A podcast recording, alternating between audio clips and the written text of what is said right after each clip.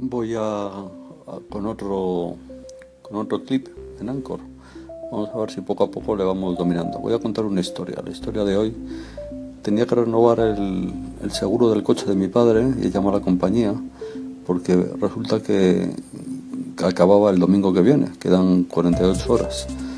Les he pedido que si podían ajustar un poco el precio porque al fin y al cabo el conductor habitual ya no es mi padre, que es mayor, sino alguien más joven, yo y mi hermano, y que, hombre, eso creo que podría ayudar a fidelizar. Me ha preguntado que si teníamos los conductores habituales menos de 6 años de, de carne de conducir. Le he dicho que por supuesto, dice. Y la respuesta ha sido, bueno, pues entonces no se puede cambiar la, la cantidad. Digo, que si fuera menor sería mayor entonces. dice, sí, claro. Digo, ¿y no podemos hacer nada? Pues no. Ni corto ni perezoso he colgado a llamar a otra compañía y en menos de una hora he cambiado de compañía de seguros. Tan sencillo como eso.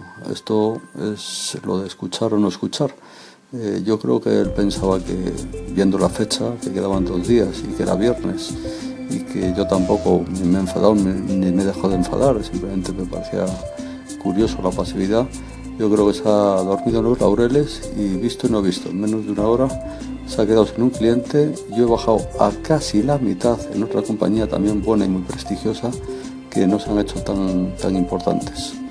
Bueno, pues esta pequeña historia real como la vida misma creo que nos da luces a todos de cómo debemos tratar a los clientes, ponernos en su piel, tanto, tanto hablar de enfocarse al cliente y luego a la hora de la verdad, el que está al otro lado del teléfono, de internet o de la web, pues no se entera.